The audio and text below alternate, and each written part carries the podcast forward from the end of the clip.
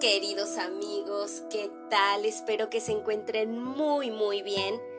Me alegra mucho estar aquí con ustedes y espero que bueno, el cuento que les traigo hoy sea de su agrado. Y bueno, pues les quiero preguntar, ¿están listos para viajar conmigo en nuestra aventura de hoy? Bueno, la historia se llama Algo y es de Hans Christian Andersen. Espero que lo disfruten. Quiero ser algo, decía el mayor de cinco hermanos. Quiero servir de algo en este mundo. Si ocupo un puesto, por modesto que sea, que sirva a mis semejantes, seré algo. Los hombres necesitan ladrillos. Pues bien, si yo los fabrico, haré algo real y positivo. Muy poca cosa, replicó el segundo hermano. Tu ambición es muy humilde. Es trabajo de peón, que una máquina puede hacer. No, más vale ser albañil. Eso sí es algo. Y yo quiero serlo. Es un verdadero oficio.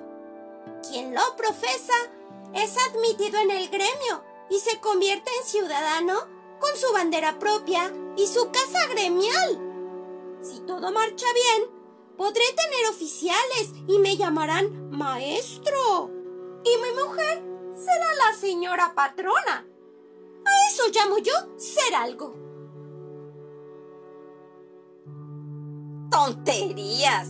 intervino el tercero. Ser albañil no es nada. Quedarás excluido de los estamentos superiores y en una ciudad hay muchos que están por encima del maestro artesano. Aunque seas un hombre de bien, tu condición de maestro no te librará de ser lo que llaman un patán. No sé, algo mejor. Seré arquitecto. Seguiré por la senda del arte, del pensamiento. Subiré hasta el nivel más alto en el reino de la inteligencia. Habré de empezar desde abajo Sí, te lo digo sin rodeos. Comenzaré de aprendiz. Llevaré gorra, aunque estoy acostumbrado a tocarme con sombrero de seda. Iré a comprar aguardiente y cerveza para los oficiales. Ellos me tutearán. Ah, lo cual no me agrada, pero imaginaré que no es sino una comedia. Libertades propias del carnaval. Mañana, es decir, cuando sea oficial, Emprenderé mi propio camino sin preocuparme de los demás. Iré a la academia a aprender dibujo y seré arquitecto. Eso sí es algo. Y mucho. Ah, ¿Acaso me llamen señoría y excelencia y me pongan además un título delante y detrás? Y venga, edificar como otros hicieron antes que yo. Y entre tanto, iré construyendo mi fortuna. Ese algo vale la pena. Pues eso que tú dices que es algo, se me antoja muy poca cosa. Y hasta te diré que nada, dijo el cuarto. No quiero tomar caminos trillados. No quiero ser un copista. Mi ambición es ser un genio mayor que todos ustedes juntos. Crearé un estilo nuevo. Levantaré el plano de los edificios según el clima y los materiales del país, haciendo que cuadren con su sentimiento nacional y la evolución de la época. Y les añadiré un piso que será un zócalo para el pedestal de mi gloria. ¿Y si nada valen el clima y el material? preguntó el quinto. Sería bien sensible, pues no podrían hacer nada de provecho. El sentimiento nacional puede engreírse y perder su valor. La evolución de la época puede escapar de tus manos ¿Cómo se te escapa la juventud? Ya veo que en realidad ninguno de ustedes llegará a hacer nada, por mucho que lo esperen. Pero hagan lo que les plazca. Yo no voy a imitaros. Me quedaré al margen para juzgar y criticar sus obras. En este mundo, todo tiene sus defectos. Yo los descubriré y sacaré a la luz. Eso será algo. Y así lo hizo. Y la gente decía de él, indudablemente, este hombre tiene algo. Es una cabeza despejada, pero no hace nada. Y sin embargo, por eso precisamente, era algo. Como ven, esto no es más que un cuento. Pero un cuento que todavía no acaba. Que vuelve a empezar mientras el mundo sea mundo. Pero, ¿qué fue a fin de cuentas de los cinco hermanos? Escúchenme bien, que es toda una historia. El mayor, que fabricaba ladrillos, observó que por cada uno recibía una monedita, y aunque solo fuera de cobre, reuniendo muchas de ellas, se obtenía un brillante escudo. Ahora bien, donde quiera que vayan con un escudo, a la panadería, a la carnicería o a la sastrería, se les abre la puerta y solo tienen que pedir lo que les haga falta. He aquí lo que sale de los ladrillos. Y los que hay que se rompen o desmenuzan, pero incluso de estos se puede sacar algo. Una pobre mujer llamada Margarita deseaba construirse una casita sobre el malecón. El hermano mayor, que tenía un buen corazón, aunque no llegó a ser más que un sencillo ladrillero, le dio todos los ladrillos rotos y unos pocos enteros por añadidura. La mujer se construyó la casita con sus propias manos. Era muy pequeña. Una de las ventanas estaba torcida, la puerta era demasiado baja y el techo de paja hubiera podido quedar mejor, pero bien que mal, la casucha era un refugio y desde ella se gozaba de una buena vista sobre el mar. Aquel mar cuyas furiosas olas se estrellaban contra el malecón, salpicando con sus gotas salobres la pobre choza. Y tal como era, ésta seguía en pie mucho tiempo después de estar muerto el que había cosido los ladrillos. El segundo hermano conocía el oficio de albañil. Mucho mejor que la pobre Margarita, pues lo había aprendido tal como se debe. Aprobado su examen de oficial, se echó a la mochila al hombro y entonó la canción del, del artesano. Joven yo soy y quiero correr mundo e ir levantando casas por doquier cruzar tierras y pasar el mar profundo, confiando en mi arte y mi valer. Y si a mi tierra regresara un día, atraído por el amor que allí dejé, alárgame la mano, patria mía y tú, casita que mía, te llamé. Y así lo hizo. Regresó a la ciudad, ya en calidad de maestro, y construyó casas y más casas, una junto a otra, hasta formar toda una calle. Terminada esta, que era muy bonita y realzaba el aspecto de la ciudad, las casas edificaron para él una casita de su propiedad. ¿Cómo? ¿Pueden construir las casas? Pregúntaselo a ellas. Si no te responden, lo hará la gente en su lugar diciendo, sí, es verdad, la calle le ha construido una casa.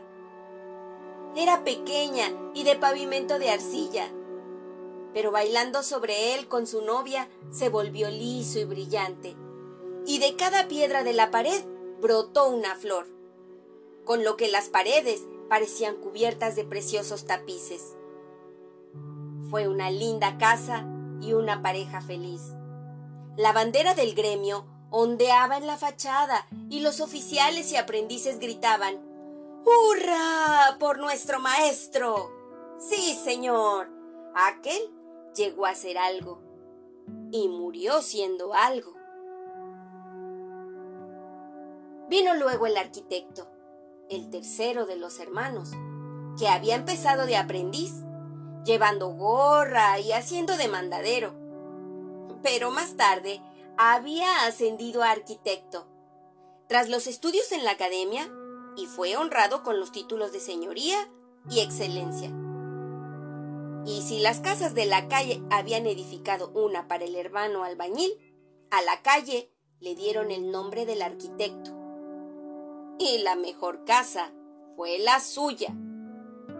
Llegó a ser algo, sin duda alguna, con un largo título delante y otro detrás. Sus hijos pasaban por ser de familia distinguida. Y cuando murió, su viuda fue una viuda de alto copete. Y esto es algo. Y su nombre quedó en el extremo de la calle. Y como nombre de calle, siguió viviendo en labios de todos. Esto también es algo, sí señor. Siguió después el genio, el cuarto de los hermanos, el que pretendía idear algo nuevo, aparte del camino trillado, y realzar los edificios con un piso más que debía inmortalizarle. Pero se cayó de este piso y se rompió el cuello.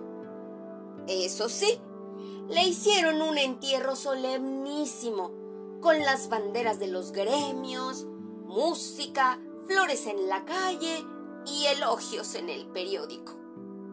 En su honor, se pronunciaron tres alabanzas enormes, cada una más larga que la anterior, lo cual le habría satisfecho en extremo, pues le gustaba mucho que hablaran de él. Sobre su tumba erigieron un monumento de un solo piso. Es verdad, pero eso es algo. El tercero había muerto pues como sus tres hermanos mayores. Pero el último, el razonador, sobrevivió a todos. Y en esto estuvo en su papel, pues así pudo decir la última palabra, que es lo que a él le interesaba. Como decía la gente, era la cabeza clara de la familia. Pero le llegó también su hora. Se murió y se presentó a la puerta del cielo por la cual se entra siempre de dos en dos. Y he aquí que él iba de pareja con otra alma que deseaba entrar a su vez.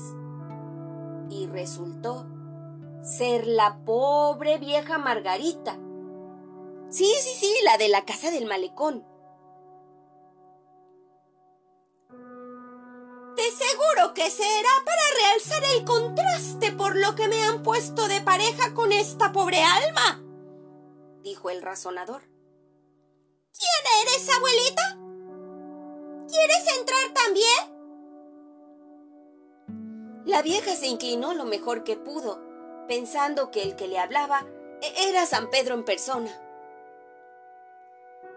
Soy una pobre mujer sencilla, sin familia. La vieja Margarita, de la casita del malecón. Que hiciste allá abajo? Bien poca cosa. En realidad, nada que pueda valerme la entrada aquí. Será una gracia muy grande de nuestro Señor si me admiten en el paraíso. ¿Y cómo fue que te marchaste del mundo? Siguió preguntando él solo por decir algo, pues al hombre le aburría la espera. La verdad es que no lo sé. El último año lo pasé enferma y pobre. Un día no tuve más remedio que levantarme y salir. Y me encontré de repente en medio del frío y la helada. Seguramente no pude resistirlo. Le contaré cómo ocurrió. Fue un invierno muy duro, pero hasta entonces lo había aguantado. El viento se calmó por unos días, aunque hacía un frío cruel. Como Nuestra Señoría debe saber, la capa de hielo entraba en el mar hasta perderse de vista.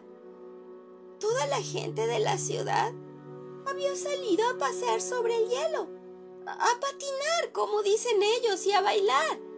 Y también creo que había música y merenderos. Yo lo oía todo desde mi pobre cuarto donde estaba acostada. Esto duró hasta el anochecer. Había salido ya la luna, pero su luz era muy débil. Miré al mar desde mi cama y entonces vi que de allí donde se tocan el cielo y el mar subía una maravillosa nube blanca.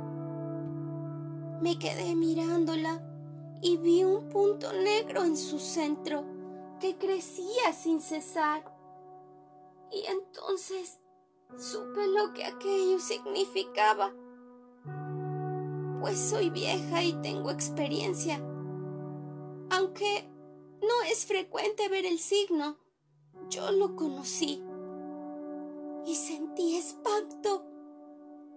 Durante mi vida lo había visto dos veces y sabía que anunciaba una espantosa tempestad con una gran marejada que sorprendería a todos aquellos desgraciados que ahí estaban, bebiendo, saltando y divirtiéndose. Toda la ciudad había salido, viejos y jóvenes. ¿Quién podía prevenirlos si nadie veía el signo ni se daba cuenta de lo que yo observaba? Sentí una angustia terrible y me entró una fuerza y un vigor como hacía mucho tiempo no había sentido. Salté de la cama y me fui a la ventana. No pude ir más allá. Conseguí abrir los postigos y vi a muchas personas que corrían y saltaban por el hielo. Y vi las lindas banderitas y oí los hurras de los chicos. Y los cantos de los mozos y mozas. Todo era bullicio y alegría. Y todas mis fuerzas.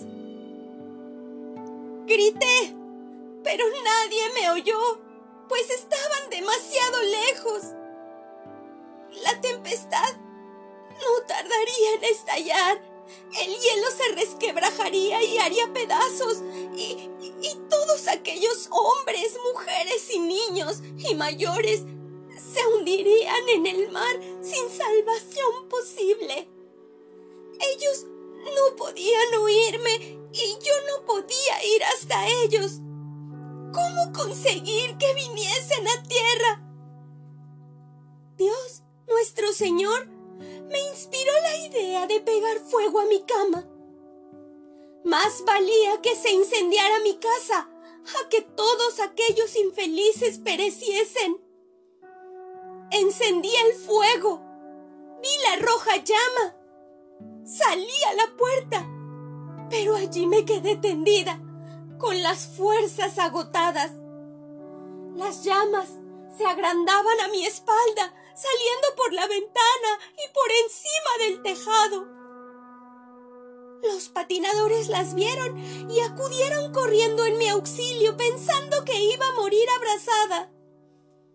Todos vinieron hacia el malecón. Los oí venir, pero al mismo tiempo oí un estruendo en el aire, como el tronar de muchos cañones. La ola de marea levantó el hielo y lo hizo pedazos. Pero la gente pudo llegar al malecón, donde las chispas me caían encima. Todos estaban a salvo. Yo en cambio, no pude resistir el frío y el espanto. Y por esto he venido aquí, a la puerta del cielo. Dicen que está abierta para los pobres como yo. Y ahora ya no tengo mi casa. ¿Qué le parece? ¿Me dejarán entrar? En esto se abrió la puerta del cielo y un ángel hizo entrar a la mujer. De esta cayó una brisna de paja, una de las que había en su cama cuando la incendió para salvar a los que estaban en peligro. La paja se transformó en oro, pero en un oro que crecía y echaba ramas que se trenzaban en hermosísimos arabescos. ¿Ves? dijo el ángel al razonador. Esto lo ha traído la pobre mujer. ¿Y tú qué traes? Nada. Bien lo sé. No has hecho nada. Ni siquiera un triste ladrillo. ¿Podrías volverte y por lo menos traer uno? De seguro estaría mal hecho, siendo obra de tus manos, pero algo valdría la buena voluntad. Por desgracia no puedes volverte, y nada puedo hacer por ti. Entonces, aquella pobre alma, la mujer de la casita del malecón, intercedió por él. Su hermano me regaló todos los ladrillos y trozos con los que pude levantar mi humilde casa. Fue un gran favor que me hizo. ¿No servirían todos aquellos trozos como un ladrillo para él? Es una gracia que pido. La necesita tanto. Y puesto que estamos en el reino de la gracia.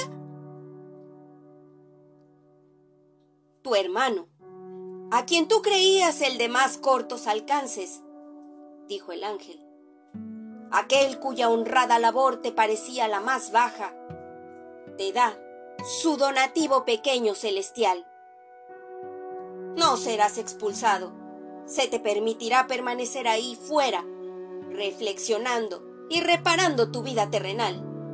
Pero no entrarás mientras no hayas hecho una buena acción. Hm.